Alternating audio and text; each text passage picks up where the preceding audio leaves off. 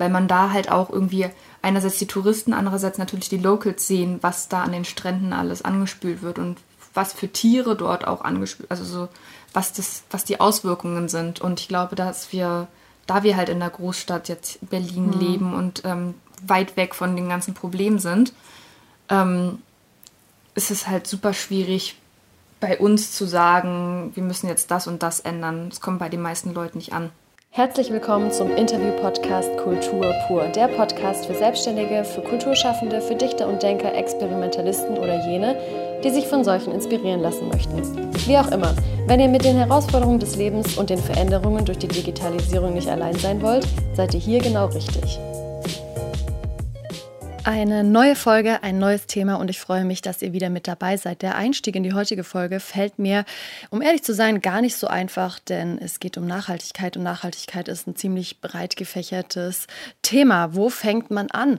Und deswegen fange ich einfach mal bei euch an, denn ich habe ähm, gerade einen Adventskalender auf Instagram laufen mit Maya zusammen, mit der heute auch das Interview stattfindet. Die inspiriert mich nämlich immer sehr, was Nachhaltigkeit angeht und ist mir immer ein paar Schritte voraus.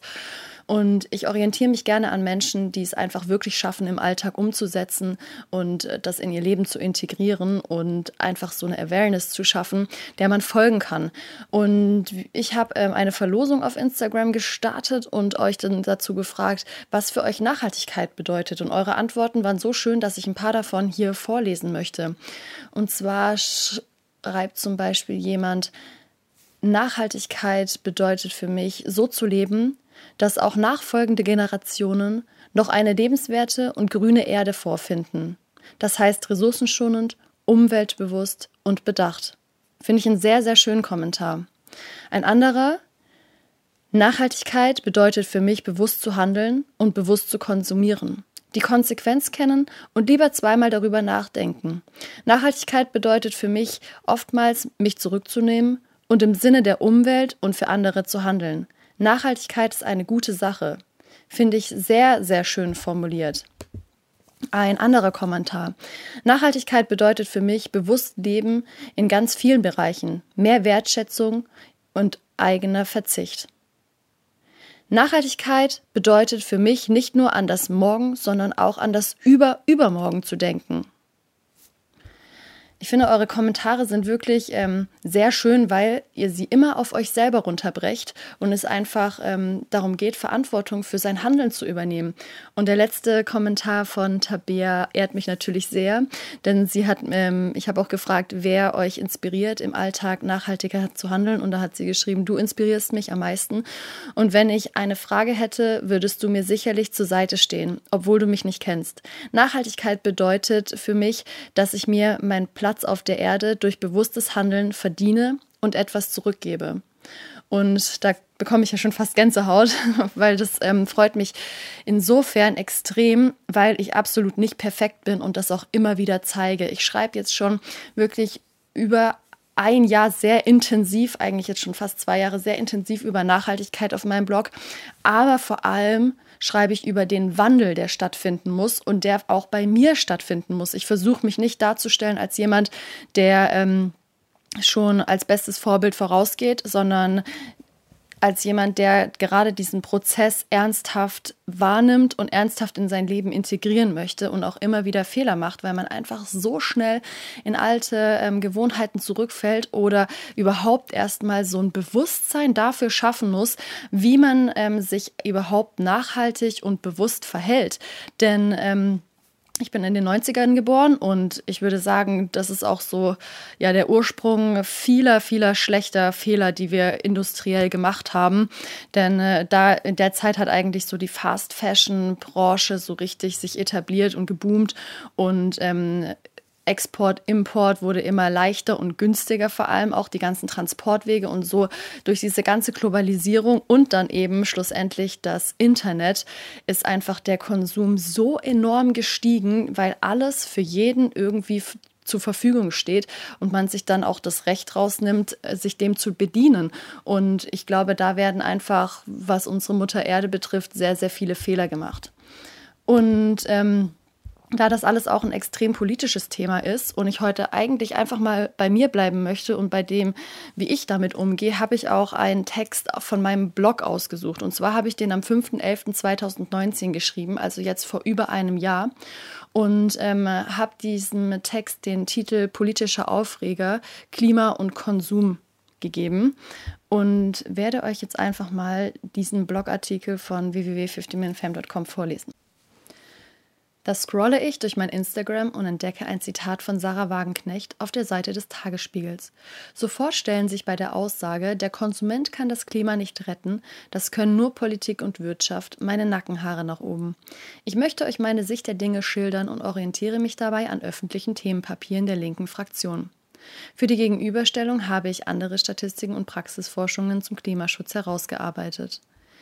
Das wohl allen bekannte System der freien Marktwirtschaft beruht auf Angebot und Nachfrage, die vom Konsumenten bestimmt wird. In Berlin ist zum Beispiel eine hohe Nachfrage an veganen Lebensmitteln vorhanden und somit gibt es ein unzähliges Angebot. Die Bioläden ersetzen den Billigwaren-Discounter, die Hafermilch, die Kuhmilch im Coffeeshop und der vegane Vietnamese die fleischlastigen Restaurants. Die Linke schreibt nun in ihrem Klimaschutzthemenpapier, dass vor allem die Armen unter den sozialen und wirtschaftlichen Folgen des Klimawandels leiden, jedoch am wenigsten zum Klimawandel beigetragen haben. Sicherlich ist die Aussage nicht falsch, dass ärmere Leute oft in Einflugschneisen oder an mehrspurigen Straßen wohnen. Leiden sie dann jedoch unter dem Klimawandel oder der Politik? Wenn wir nämlich in den Kühlschrank ärmerer Leute schauen, dann finden wir oft Lebensmittel, die einen großen Teil am Klimawandel beitragen. Billiges Fleisch, Milchprodukte, Fertiggerichte. Der Konsum ist also auf jeden Fall entscheidend und liegt in unserer Verantwortung. Aus einem Spiegelartikel entnehme ich, dass ein durchschnittlicher Bewohnung, Bewohner eines Entwicklungslandes laut FAO 2006 30,7 Kilo Fleisch konsumierte und 2012 schon 32,7 Kilo. In den Industrieländern im gleichen Zeitraum ist der Konsum von 81 auf 79 pro Kopf gesunken. Fleisch ist nicht mehr teuer und findet sich mittlerweile gerade in Kühlschränken jener Haushalte wieder, wo das Einkommen geringer ausfällt.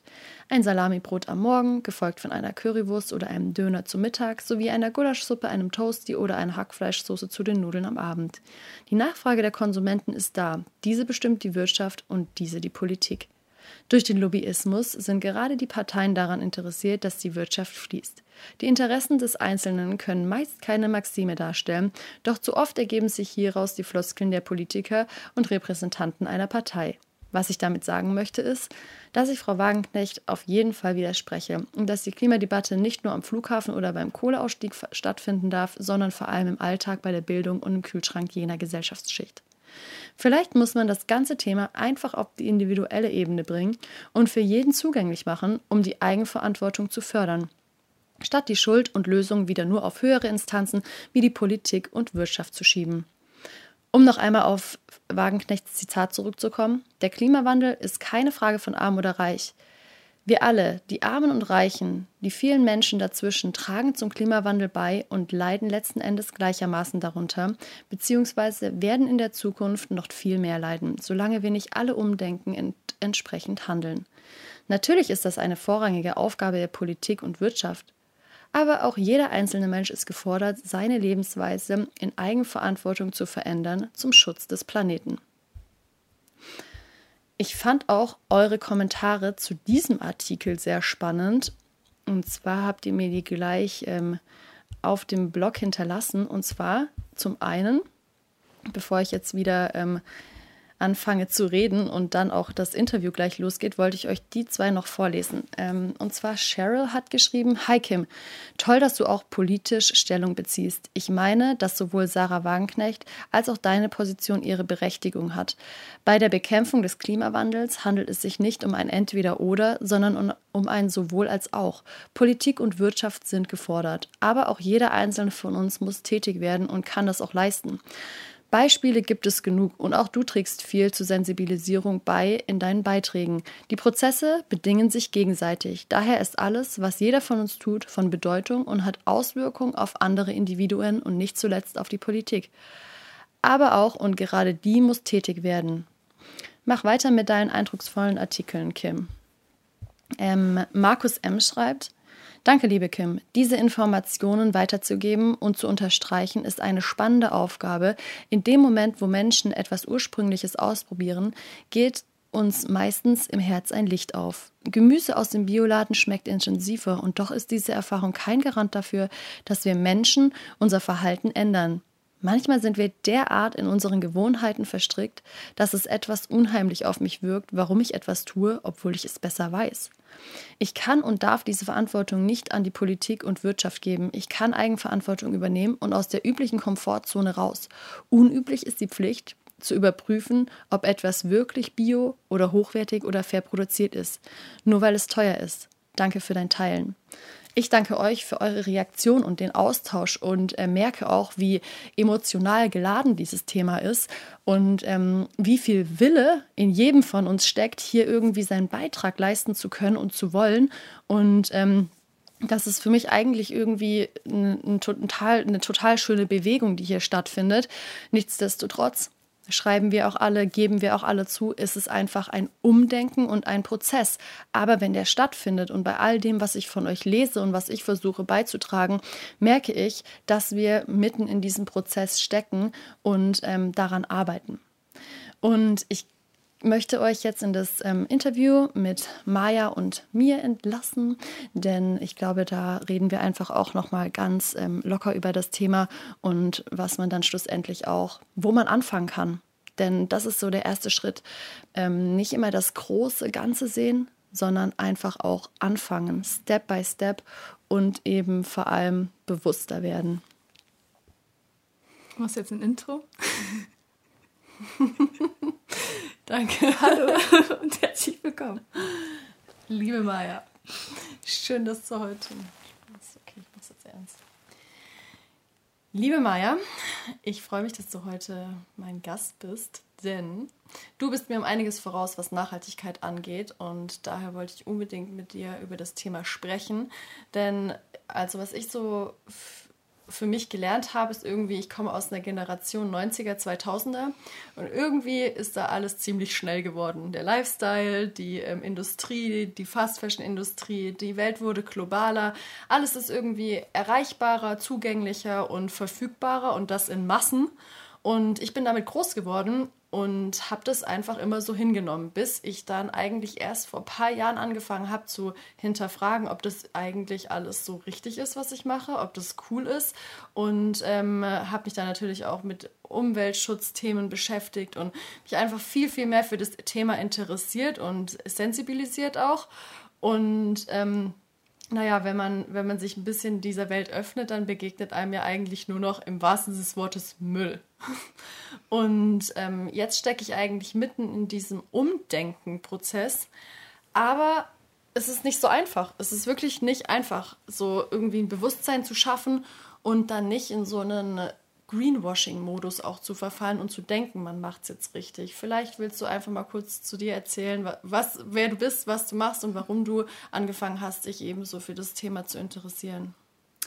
Ja, ähm, ich glaube, bei mir hat das alles relativ früh angefangen. Ich bin ja in Berlin aufgewachsen, auch in Kreuzberg. Und in Kreuzberg war das schon alles so leicht öko. Meine Mama war auch schon so ein, ähm, so ein gern, also gern irgendwie Bio-Nahrung und Jutebeutel, etc. Also es hat bei mir schon recht früh angefangen, aber natürlich kam man dann in der Teenage-Zeit dem Fast Fashion auch sehr, sehr schnell sehr nah. Mhm. Und dann ging es um Konsumieren und was nicht Primark, ich weiß gar nicht, ob ich es jetzt gesagt habe. Hashtag keine Werbung, aber ja, also, also diese, diese Ketten, sage ich mal, sind ja schon dafür bekannt und ich glaube jetzt nicht, dass es verwerflich ist, wenn wir das einfach so aussprechen. Ja. Ist ja. halt ähm, so den neuesten Trend immer punktgenau zu dem günstigsten Preis irgendwie anbieten. Und da ist man natürlich irgendwie als Teenager auch hingerissen, hat eh nicht viel Geld, hat dann mhm. halt irgendwie so seinen. Ja, man ähm, denkt, man kriegt richtig viel für das wenige Taschengeld, was ja, man hat. Ja, ja. Aber was hat man davon? So nach einem Jahr ist es kaputt oder. Ja, nicht mal. Das ist ja auch, du, also man entwickelt so eine Mentalität. Ach, das habe ich ja schon zur letzten Party getragen. Welches Glitzerkleid hole ich mir denn heute? Ja, ja, eben, eben. Dass man gar nicht mehr denkt, okay, was macht wirklich Sinn ähm, zu kaufen, was hält sich lange dieser, dieses Umdenken, dass man sagt, okay, ich kann Sachen auch mehrmals die Woche tragen oder etc. Ähm, auf jeden Fall bin ich ähm, da, ich glaube, ähm, das war 2017 nach meiner Reise um die Welt. Da habe ich auch vor allem in Asien ähm, halt diesen ganzen Müll gesehen, die ähm, wir produzieren. Und ähm, ich glaube, damit hat das dann auch noch stärker angefangen, das umzudenken. Einerseits kam das ja von meiner Mama schon und ähm, dann hat man halt gesehen, was man irgendwie tut mit Plastik und mhm. mit diesen ganzen, mit dieser ganzen schnellen Industrie. Ähm, genau, und dann hat es sich Stück für Stück äh, in Richtung nachhaltiger Lifestyle irgendwie entwickelt. 100% ist immer schwierig, aber wenn jeder irgendwie versucht, so das Beste wie möglich irgendwie draus zu machen oder sein Bestes zu geben, sind wir der Sache auf jeden Fall schon näher. Hm. Ich fand es interessant, du hast gesagt, ja, du bist aus Kreuzberg. Glaubst du, dass ähm, da, wo man herkommt, irgendwie einen Unterschied das macht? Also ich komme aus der Ecke von Stuttgart und das ist natürlich ein riesen Industriegebiet.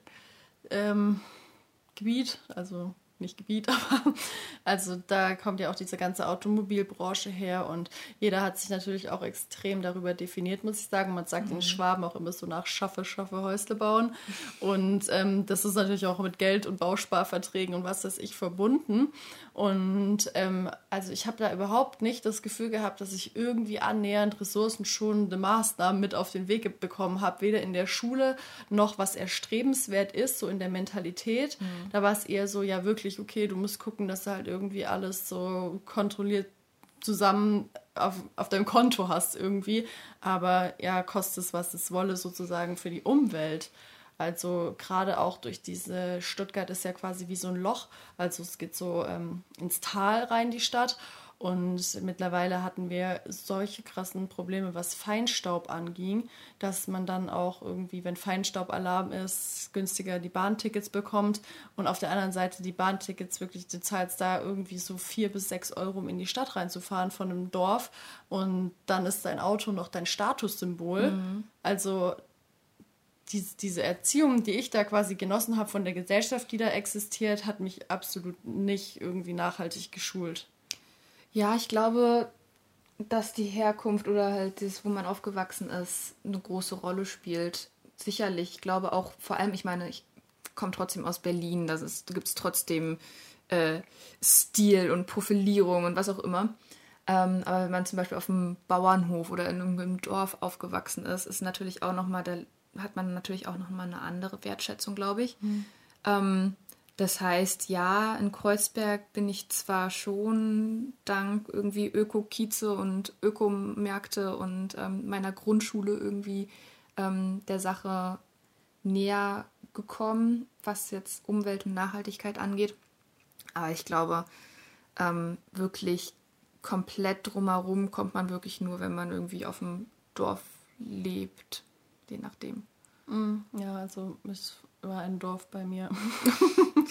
ja, ja, aber wenn es dann so ein. Ja, aber du orientierst dich dann ja trotzdem eher an der Stadt, weil ich finde es interessant, weil ähm, ich habe mich ja dann quasi an der Stadt orientiert habe, die dann da quasi nicht Wohltun bei, zu beigetragen hat und du ja quasi aus der Großstadt kommst mhm. und hier das aber viel präsenter ist. Siehst du einen Unterschied von damals zu heute? Inwiefern? Also, dass irgendwie man damals das irgendwie authentischer doch agiert hat und heute irgendwie dann, ach ja, dann nehme ich halt mal den Beutel, aber trotzdem habe ich 50.000 Plastikbeutel zu Hause. Ja, ja, also ich glaube, es hat auch was mit der Generation natürlich zu tun, was ich jetzt von früher kenne. Das waren dann natürlich irgendwie so die Eltern, die dann eh schon ähm, ja, nachhaltiger gelebt haben. Aber ich glaube jetzt nicht, dass zu dieser Zeit so die Jugendlichen oder die jungen Erwachsenen da schon irgendwie groß drum ähm, über die Umwelt nachgedacht haben.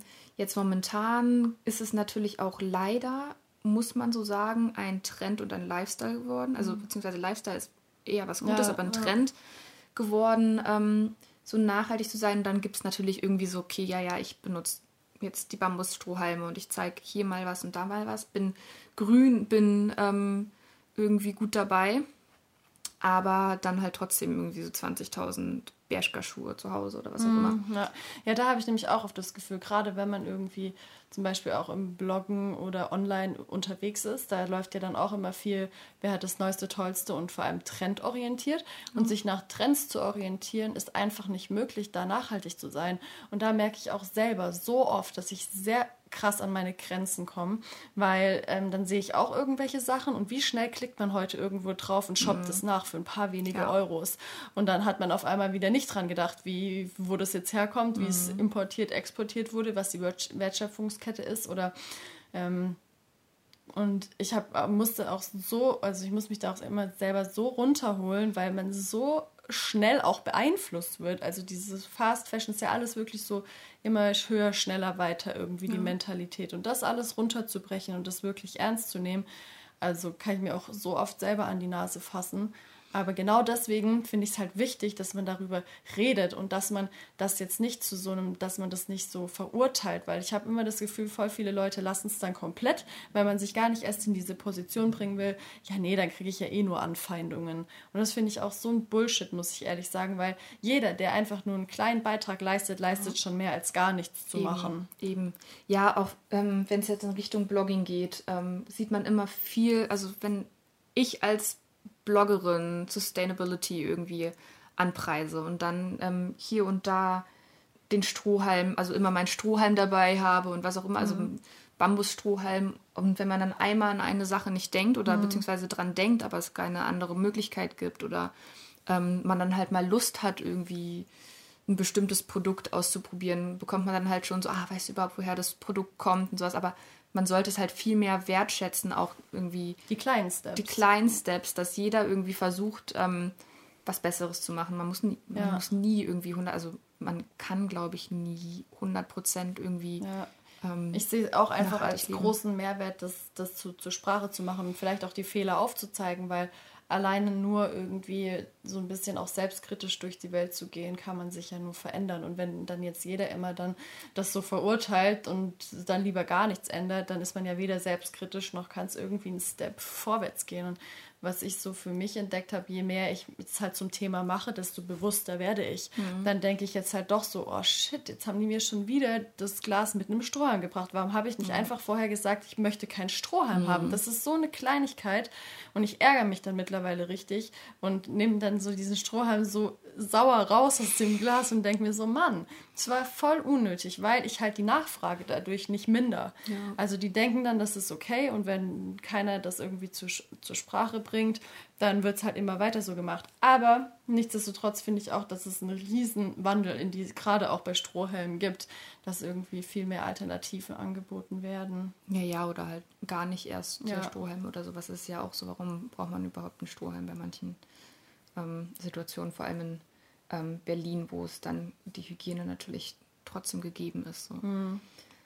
Also auch Ähm. gar nicht manchmal, ob es hygienischer ist, wenn man den einfach weglässt, wenn das alles immer so angefasst wird. Ich hasse Ja. das, drehe den dann auch immer so um oder so. Ja. Also eigentlich unnötig.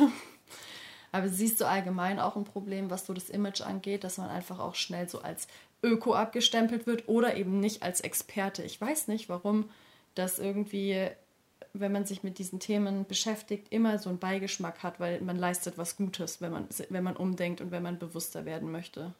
Ich finde, also was mir aufgefallen ist, ist, dass ähm, ich ja schnell als, als Öko-Tussi sozusagen auch dargestellt werde, aber dann im anderen Moment von den ähm, anderen Ökos, ich nenne sie jetzt mal so, uns mal so, ähm, dann halt nachgefragt wird, irgendwie so, ja, aber warum, warum, warum tust du das, warum tust du das, also warum siehst du trotzdem so stylisch aus? Und das ist doch nur eine Masche. Und wie kann das sein? Also, dass es dann halt immer so, eine, so einen Vergleich gibt.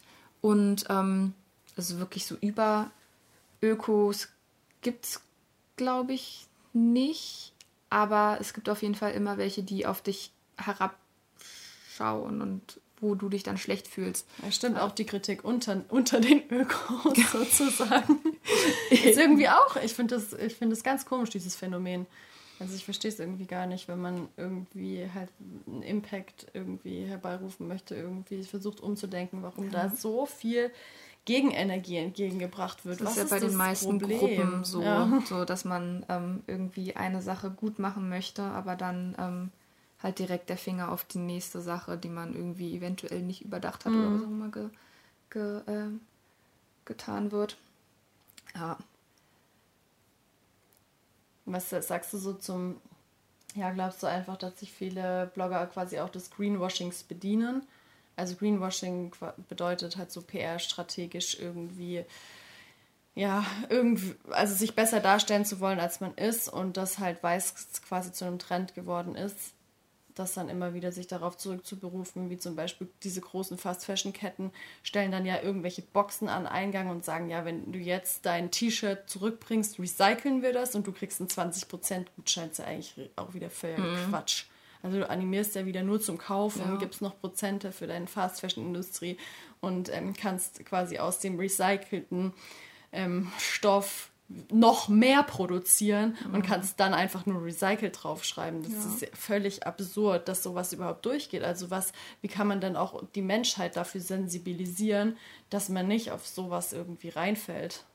Ja, ich glaube, es ist super, super schwierig. Ich glaube, vor allem Brands nehmen sich das, also ähm, produzieren oder ähm, ja, nutzen dieses Greenwashing relativ mehr, also so mehr und mehr große Brands gehen in Richtung, ähm, das ist sustainable oder äh, irgendwie vegan, was halt auch so, also relativ, weiß ich nicht, normal sein sollte bei jetzt Kosmetik zum Beispiel. Ähm, also ist es natürlich nicht, aber genau solche Sachen, so Riesenbrands fangen plötzlich damit an, aber ich weiß nicht genau, ob sie wirklich den Zweck und den Sinn dahinter verstehen, sondern das halt wirklich nur als Marketingstrategien sehen, nehmen. Was ist denn nachhaltig? Nachhaltig, also ich würde nachhaltig so definieren, wie der Name auch irgendwie so scheint. Es hält, es ist nachhaltig, es ist lange, ähm, lange, das ist schwierig. Haltbar. Also lange haltbar. Irgendwie so, ich sehe jetzt ein T-Shirt und ich habe dieses T-Shirt fünf Jahre und das ist immer noch einerseits trendy und immer noch die, also die Produktion, das Produkt ist gut, die, äh, das Material ist gut, es ist langlebig, sozusagen. Aber ist fünf Jahre lang? Weiß man, ja, eigentlich nicht. Eigentlich sollte sich etwas einige Wir sind so, Jahrzehnte. also durch dieses Fast Fashion sind wir so darauf ähm, getrimmt, dass wirklich lang, quasi, wenn du es zwei Monate trägst, weil dann ist Saisonwechsel in den Läden und dann Mhm. kommt was Neues. Und daher an sich sind fünf Jahre ja nicht lang. Im Grunde Ja. sollte ein T-Shirt dein Leben lang sozusagen halten. Ja, eben, eben. Es ist, es ist, ja. Ich glaube, es hat halt viel mit guten Materialien zu tun und dann ist natürlich dieses ganze Trend und jede Saison gibt es was Neues ausschlaggebend, weil dann denkt man so, nee, aber die Farbe ist jetzt nicht mehr in. Und deswegen kann man sie, das T-Shirt könnte man dann eventuell noch viel länger tragen, Ja. aber aufgrund von Trend Sortier's halt und aus, sortier ja. es halt aus. Und da sind dann natürlich die großen Fashion-Firmen für verantwortlich, die dann Ja. irgendwie Aber nicht nur, also ich glaube auch wir, wir als Konsumenten haben so eine krasse Ver Verantwortung. Eben, deswegen Ja. muss man sich dann halt immer irgendwie für die Alternative entscheiden und irgendwie dagegen steuern und nicht der Abnehmer sein. Wie, ähm, wie, also wie entscheidest du, dass für dich eine Marke eine gute Markenphilosophie hat und entscheidest dich dann für ein Produkt schlussendlich, wenn du doch was Neues kaufst? Also auf was für Richtlinien sozusagen konzentrierst du dich da? Also, ich finde, also bei Fashion generell Secondhand immer eine gute Wahl. Wenn es dann ein neues Produkt ist, ähm, vertraue ich da auf kleine ähm, lokale Brands, die jetzt noch nicht irgendwie 10, 20 Filialen irgendwie in Deutschland oder in Berlin haben, wo auch immer. Ähm, wo man dann wirklich weiß, woher kommt das Produkt, wer hat mein Produkt hergestellt, ähm, welche Materialien wurden genutzt und ähm, wie ressourcenschonend ist diese, sind diese Materialien. Und das sind, glaube ich, so die Punkte, die ich immer versuche ähm, in meinem Kopf zu bewahren und dann beim, beim Kauf von neuen Produkten irgendwie Ja. ähm, vor, also so zu sehen, dass die Produktion in Deutschland stattgefunden hat. Ja. Ja, das sind auch so, ich nenne es immer auch so Säulen, an denen man sich so orientieren kann. Ich finde auch noch zum Beispiel wichtig halt so diese Transportwege, also mhm. woher kommen eben so diese Ressourcen, die man mhm. in seiner Kleidung hat. Und was ich auch irgendwie krass finde, was auch immer kein Mensch bedenkt, dass wenn das alles so ähm, chemikalisch und belastend hergestellt wird, man trägt die Klamotten ja den ganzen Tag und das ist alles, was du an deine Haut wieder zurückgibst. Ja. Und ähm, du schadest quasi auch deinem Organismus, nicht mal dem Organismus, also diesem Öko, Ökonus, Ökonismus gibt es nicht. Ökonismus. okay, neues Wort erfunden. Ähm, wie heißt das? Was meinst du? Umwelt. Okay, cut. also wir sind der Organismus und alles, was draußen passiert, ist das Ökosystem. So, das meinte ich. Ähm, also wir schaden damit nicht nur dem Ökosystem, sondern auch unserem Organismus. Mhm. Mit diesem ganzen Schlechten, was für uns halt günstig erscheint. Was ich oft ähm, für eine Frage bekomme auf Instagram, wie schafft man es denn, nachhaltig zu sein, ohne Hunderte von Euro auszugeben. Weil irgendwie wird dem nachhaltigen, nachhaltigen Leben, das, es wird immer so gesagt, dass es sehr teuer ist, aber ich glaube, das ist ein Fehldenken. Ich glaube, wenn man halt irgendwie jetzt die äh, schönste, best, also das schönste Produkt haben möchte, dann ist es egal, wo teuer. Aber ich glaube, es ist so, wenn es jetzt Secondhand ist, es sind viele Sachen, die man selber herstellen kann ohne irgendwie gleich als fetter Öko abgestempelt zu werden, mhm. so wenn es jetzt irgendwie Beauty-Produkte sind, ähm, womit man halt auch viel mehr Geld spart. Also so zum Beispiel Waschnüsse ist ein Beispiel. Es mhm. sind halt so Nüsse aus der Natur oder man kann sogar Kastanien benutzen, aus denen man dann halt irgendwie so fünffach so viel Waschmittel machen kann, wie man irgendwie kaufen würde. Und es ist dann halt irgendwie so 30 Mal so günstig oder wie auch immer. Hm. Und, und, im Grunde hast du ja vorhin auch gesagt, es hält ja alles länger. Ja, ja, eben. Ja.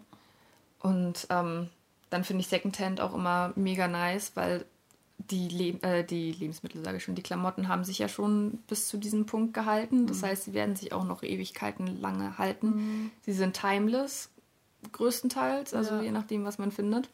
Oder auch welchen Stil man irgendwie mag. Ja, ja. Das finde ich in Berlin auch ganz cool. Man kann ja eigentlich alles tragen. Ja. Also man kann irgendwie so sein. Ja, ja eben. Und äh, es kommen ja irgendwie alle, alle Zeiten kommen wieder zurück. Mhm, das ist wirklich verrückt. Die 80s sind wieder zurück. Ja, also das vor allem in Berlin. Ja.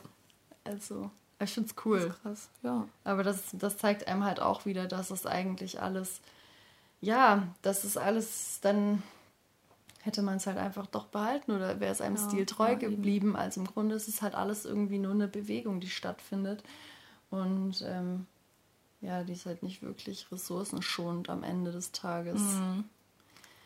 Was glaubst du, wie lange der Planet uns das Verhalten für noch verzeihen wird?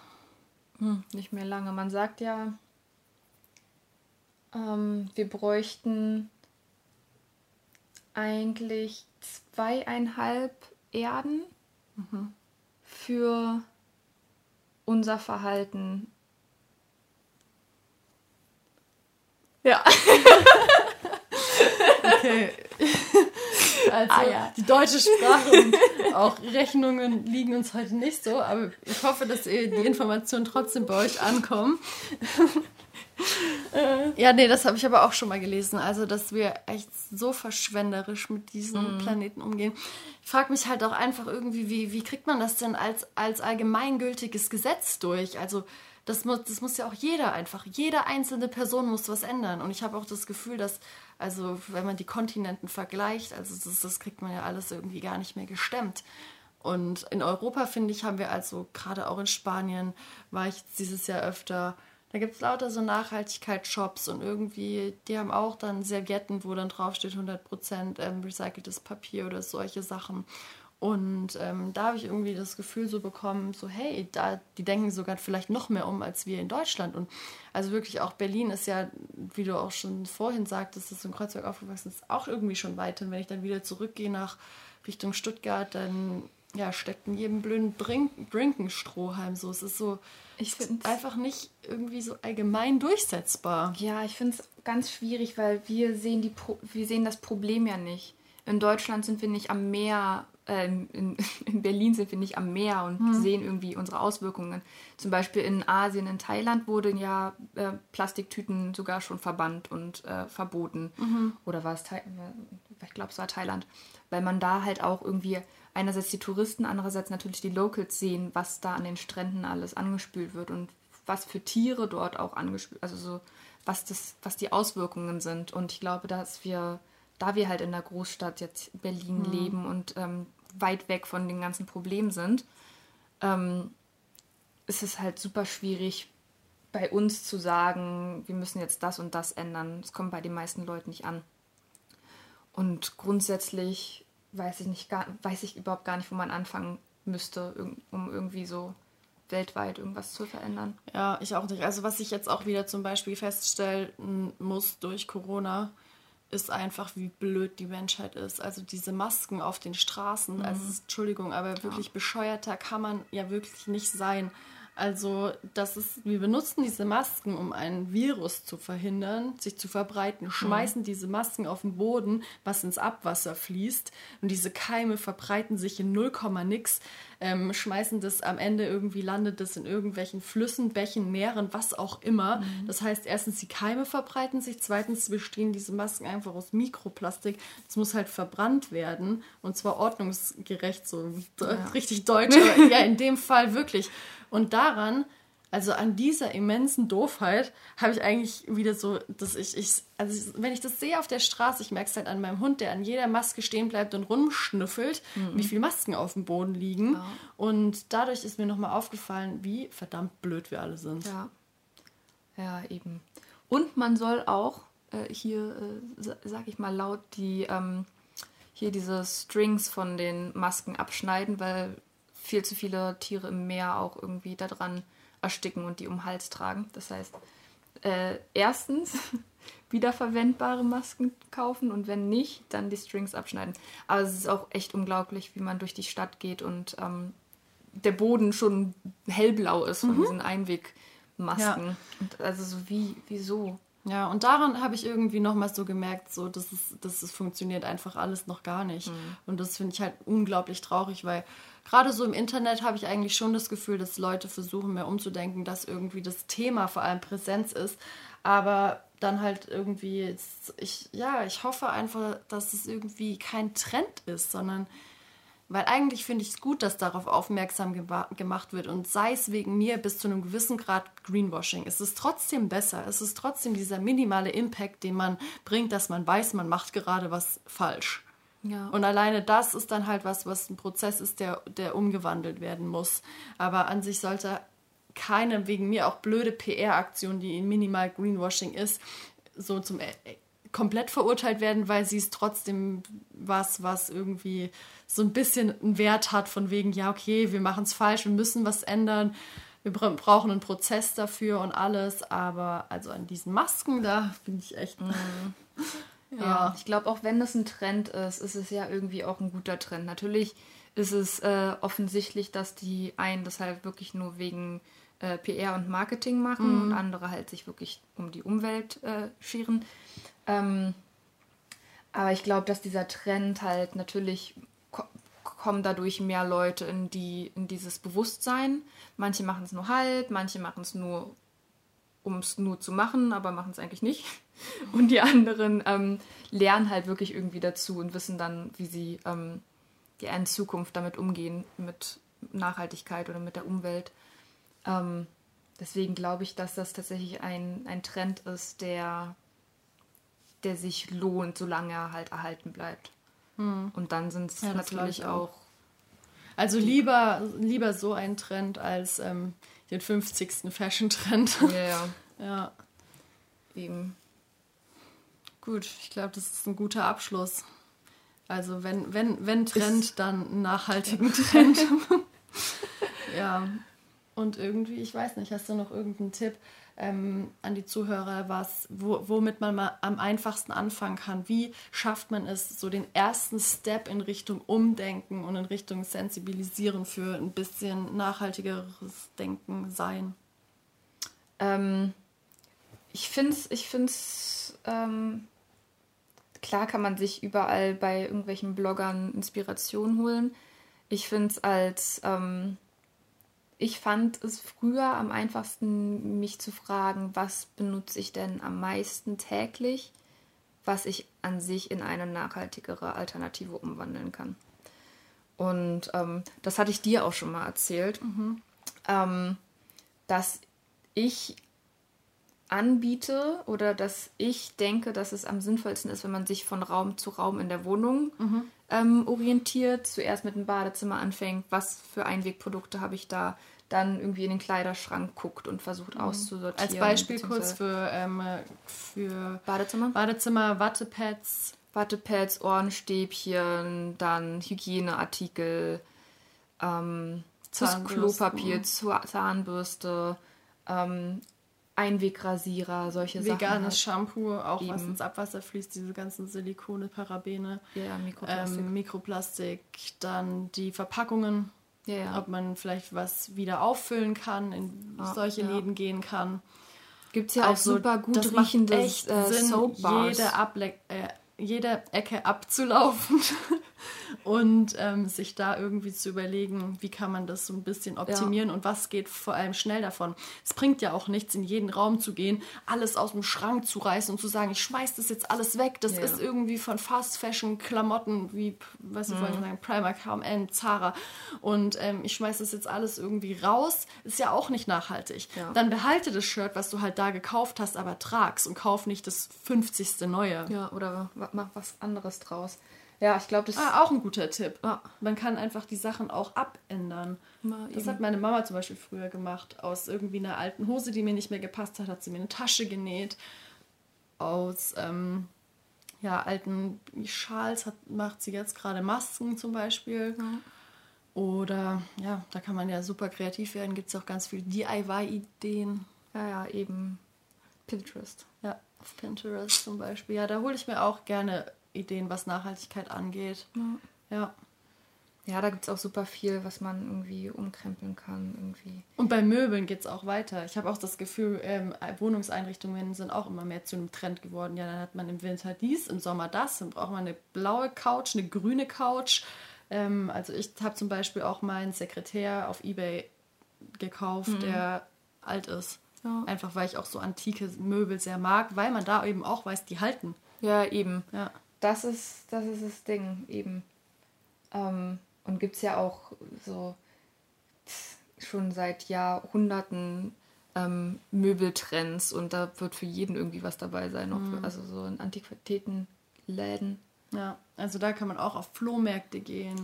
Und auch das ist irgendwie cool geworden. Und das finde ich halt auf sehr- Ebay zu verschenken. Ja. Das ist sogar, da sagt man natürlich, natürlich ist es auch, es kann teurer sein, wenn man dann irgendwie so das älteste äh, Stück äh, auf dem Flohmarkt findet, aber es kann auch viel günstiger sein, weil weil es einfach ähm, ja manche Leute den Wert vielleicht nicht erkennen oder weil es halt Ja. gebraucht ist und ähm, Oder es ist Leute halt ein bisschen verstehen. teurer, aber hält dafür dann halt auch ewig. Ja, ja.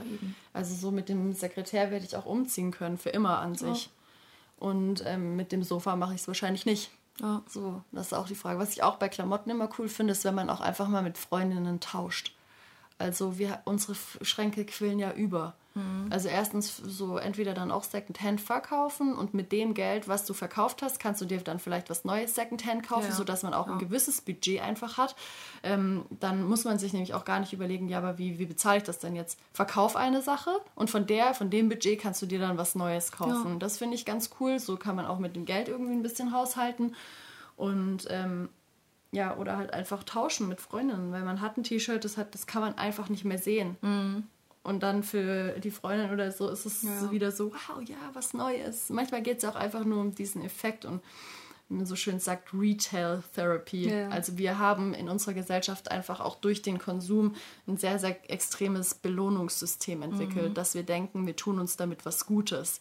Das ist aber einfach nur das ist einfach nur werbliche Marketingstrategien und irgendwie eine Psychologie, die völlig absurd ist. Ja. Aber daran merkt man, wie käuflich wir sind. Ja. That's it. That's it. So, das war jetzt aber ein aggressiver Schluss. So, zack. also, ich hoffe, die, die Tipps davor haben euch irgendwie ja. Ideen davon gegeben und wir haben versucht, noch viele Beispiele mit reinzubringen, wie man auch wirklich, wo man anfangen kann. Und schaut ähm, euch mal kurz um, ja. nehmt euch kurz eine Minute und ich wette, euch wird direkt ähm, etwas ins Auge fallen, was man eventuell ja. direkt ähm, austauschen kann. Oder? Genau, und falls ihr Bock habt, könnt ihr das auch entweder schreiben auf Instagram at 15minfame oder per E-Mail auch wo auch immer mir ihr einen Kon Kommentar hinterlassen wollt oder Ideen oder Anregungen zu der Folge zum Thema Nachhaltigkeit, freue ich mich und ich werde es dich auch wissen lassen, Maja. Vielleicht geht ja auch direkt was an dich. also, falls ihr irgendwie Bock habt, ähm, euren Senf zu dieser Folge abzugeben, freue ich mich auf jeden Fall. Yes, war schön. Tschüss. Ciao. Mein Instagram-Post auf at15minfame steht euch wieder zur Verfügung, Kommentare zu hinterlassen, eure Meinung kundzutun oder vielleicht habt ihr ja auch einen Aufreger und seht das nicht so, wie ich das eben heute geschildert habe. Auch das gehört dazu und auch das nehme ich gern entgegen. Sollte eure Anregung mal nicht in einen Kommentar passen, dürft ihr auch sehr gerne meine E-Mail-Adresse nutzen, hi at 15minfame.com und mir dort eure konstruktive Kritik, eure Zustimmung, eure Emotionen ausschütten und ähm, ja, allem freien Lauf lassen, was euch zu den Themen so einfällt. Wie ihr gesehen habt, binde ich das dann auch gerne immer wieder mit ein, denn ich finde gerade wir als Gemeinschaft, wir als Gesellschaft formen ja Kulturen und da möchte ich euch natürlich mit einbeziehen und da gehört eben alles dazu. Kultur ist ja nicht immer komplett abzuschotten von Politik und Wirtschaft, denn alles, was wir Menschen schaffen und gestalten und eben formen, gehört dazu. Und Deswegen habe ich das Pferd heute so ein bisschen von hinten aufgesattelt und ähm, das Wort Kultur noch gar nicht richtig gedroppt. Aber ich hoffe, dass das eben selbstverständlich ist, dass ähm, diese Themenbereiche irgendwie alle damit zusammenhängen und ja, wir schlussendlich die Gesellschaft sind, weil das ist auch so ein Ding, man zeigt gerne so, ja, aber die Gesellschaft und die Politik und die Wirtschaft, das ist alles so ein bisschen, man, man zeigt mit dem Finger auf andere, schirmt sich so ein bisschen ab, aber im Grunde stecken alle wir. Wir formen das, wir sind das und ähm, nur wir gemeinsam können auch einen kulturellen Wandel äh, mitgestalten, wie zum Beispiel bei Fridays for Future auch. Und in diesem Sinne möchte ich aber, dass wir jetzt nicht auf die Straße gehen, nicht laut werden, sondern einen Schritt zurücktreten. Trotzdem hoffe ich, dass die ähm, Folge euch inspiriert hat, umzudenken. Aber nun ist, glaube ich, ein bisschen angebracht, sich zurückzuziehen, die Ruhe zu genießen und einfach die Zeit in engsten Kreise, wie es eben dieses Jahr möglich und erlaubt ist, zu feiern und ähm, ja, ein Weihnachten zu erleben, wo man sich wirklich auf das Wesentliche besinnt und vor allem eben die Gesundheit. Ich wünsche euch wunderschöne festliche Tage mit eurer Familie und wir hören uns dann nächsten Dienstag wieder. Eure Kimiana.